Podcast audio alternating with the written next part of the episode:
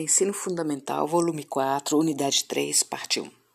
Da Primeira República a Getúlio Vargas. Seja Max da Galize procurando um jeito para ficar mais perto de você. Este material tem como proposta expor as ideias e assuntos contidos nos livros de história para atender às necessidades dos nossos estudantes. Será uma revisão no final dos seus estudos. Indicaremos vídeos para promover um aprofundamento em alguns temas e conceitos. Página 67. Nas zonas urbanas, na primeira metade do século XX, ocorreu o desenvolvimento das indústrias no sudeste do Brasil. Nesse contexto, duas classes emergem, surgem. Primeiro, a burguesia urbana, donos das indústrias e comércio, e o operariado, classe trabalhadora com a sua força de trabalho. Ambas convivem com a já existente burguesia agrária, proprietários rurais, e com o trabalhador rural. Brasil ainda continuava exportador de produtos primários, matéria-prima e importador de produtos manufaturados e industrializados.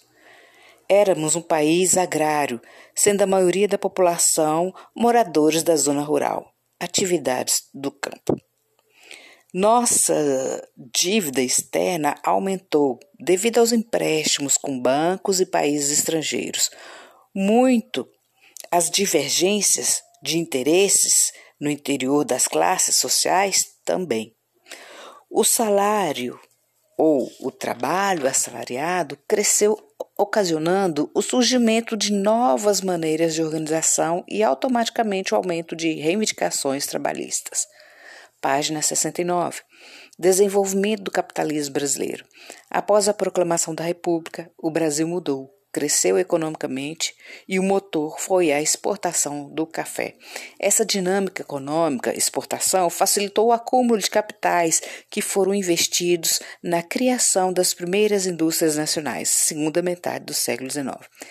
Percebam que são indústrias nacionais devido ao investimento de capital dos brasileiros e voltados para o abastecimento, ou melhor, para abastecer o mercado interno. Historicamente, no Brasil, foi a primeira vez que se voltou a atenção para atender as necessidades do povo brasileiro e não voltado para exportação, para o exterior. Exemplo ocorrido também no campo. Alguns imigrantes europeus e mais tarde japoneses exerceram pressão pela implantação de pequenas propriedades rurais, produtora de gêneros alimentícios e outros produtos, como por exemplo móveis, materiais de cozinha, de limpeza, roupas, sapatos. Na produção monocultora, a propriedade, ou melhor, a prioridade era outra: exportação de um produto, no caso, café, assim como foi do açúcar. A produção monocultora ainda dominava a paisagem brasileira e na região sul a economia volta-se para o mercado interno, onde a maioria da população era europeia. Essa nova característica econômica relaciona-se ao crescimento da classe consumidora. As cidades industrializadas teve como consequência o inchaço populacional de trabalhadores assalariados que mesmo com dificuldades compravam algo de acordo com suas necessidades. Perceberam a diferença entre o período da escravidão e o que vivemos hoje? Essa mudança não foi a solução dos problemas dos trabalhadores. No século XX, trabalhadores conquistam alguns direitos trabalhistas e de cidadania, marcando território perante o governo. E nesse aumento do trabalho assalariado, vai consolidando o capitalismo no Brasil. Fotogravura mostra painel em azulejo na Avenida Rubem Berta, São Paulo. O detalhe do painel representa a classe trabalhadora do Brasil, composta por operários da indústria e trabalhadores rurais. Clóvis Graciano, História do Desenvolvimento Paulista, 1969. Está em branco e azul. Fim da legenda sobre o painel. Página 71. Contradições do capitalismo brasileiro. Destaque a contradição do capitalismo brasileiro. De um lado, economia voltada para a exportação e baseada na superexploração do trabalhador. De outro lado, economia voltada para o mercado interno que dependia de um aumento do poder aquisitivo do trabalhador. No período colonial, 1500 a 1822, houve um caso semelhante. Tiveram que desenvolver a colônia, apesar dela produzir para exportação. Isso se fazia necessário para o progresso da metrópole, fazendo assim vão surgir interesses contrários da metrópole, que vão minando o poder da coroa portuguesa, levando-nos à independência. Esses dois setores econômicos tinham no Brasil do século XIX interesses diferentes. Primeiro, monocultura voltada para exportação, atendendo aos interesses do mercado internacional, mercado externo, superexplorando os trabalhadores na tentativa de manter o preço do café competitivo. Segundo, produção voltada para o mercado interno, consumo próprio do país, interesses econômicos voltados, ligados ao território nacional. Ansiava por incentivos para estimular o crescimento econômico nacional mais autônomo, página 72, e isso demandava aumento dos produtos da indústria nacional, ou seja, o consumo interno à medida que o poder aquisitivo do trabalhador subisse. Vivíamos esse impasse. Pense sobre. Debaixo da exploração do capitalismo, as condições dos trabalhadores urbano e rural eram indignas e desumanas. Péssimas condições econômicas e grande exclusão social era o tom do período. Será que mudou alguma coisa hoje?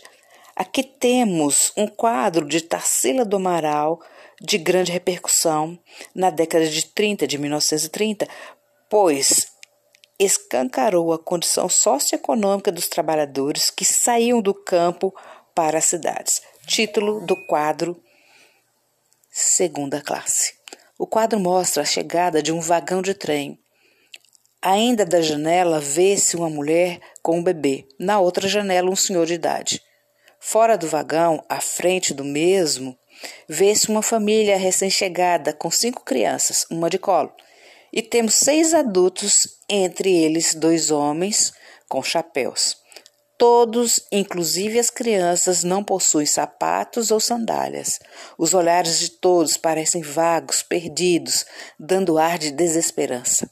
No vagão do lado direito do quadro está escrito segunda classe. Fim do quadro. Página 73.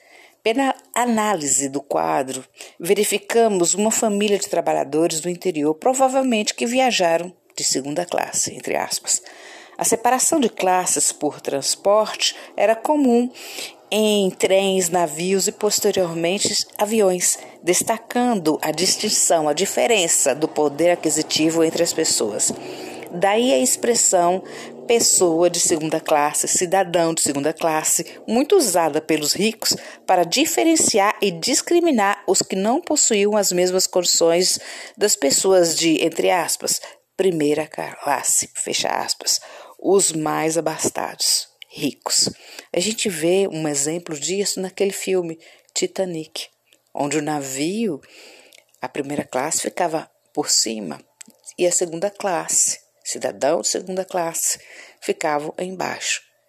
E na hora que o navio estava afundando, dizem que aquela parte estava trancada para que os barcos sobrassem para os mais abastados. Primeira República ou República Velha, 1889-1930. O que é República das Oligarquias?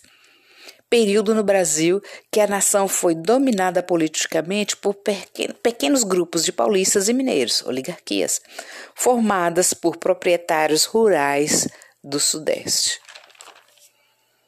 Características dessa época: crescimento das indústrias e, por tabela, da classe operária, coronelismo, troca de favores entre coronéis e população local, tenentismo, movimento social com envolvimento de militares na política, maioria da classe média.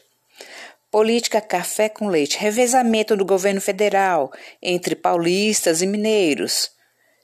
Revezamento como presidente, diga-se de passagem. Clientelismo, prática de políticos que privilegiavam um conjunto de indivíduos dependentes em troca de votos, favores entre quem detém o poder e quem vota. Poderia ser também entre os próprios políticos e entre os coronéis e seus dependentes, como foi o, a, a troca de favores de governadores, deputados. Apesar do avanço da comunicação e da infraestrutura nas áreas dinâmicas da região Sudeste, as condições operárias e a luta por uma legislação trabalhista vão mobilizar as massas a lutar por direitos. Em 1917, no Brasil, tivemos uma grande greve geral, a primeira grande greve geral em São Paulo. Observe que foi o ano da Revolução Russa, em plena Primeira Guerra Mundial. Em 1922, fundaram o Partido Comunista Brasileiro. PCB. A opressão do governo fez crescer a luta por direitos trabalhistas. A massa trabalhadora era formada por imigrantes italianos com ideias socialistas e anarquistas. O que é anarquista? Aquele que nega a autoridade do Estado ou semelhante ao Estado. O objetivo dos anarquistas é a construção de uma sociedade igualitária, organizada com base no sistema de cooperativas ou autogestão. Ex-governador de São Paulo, Washington Luiz e mais à frente se tornará presidente, dizia que a questão operária era um caso de polícia, ficando claro que o Estado negligenciava as questões trabalhistas durante a República Velha.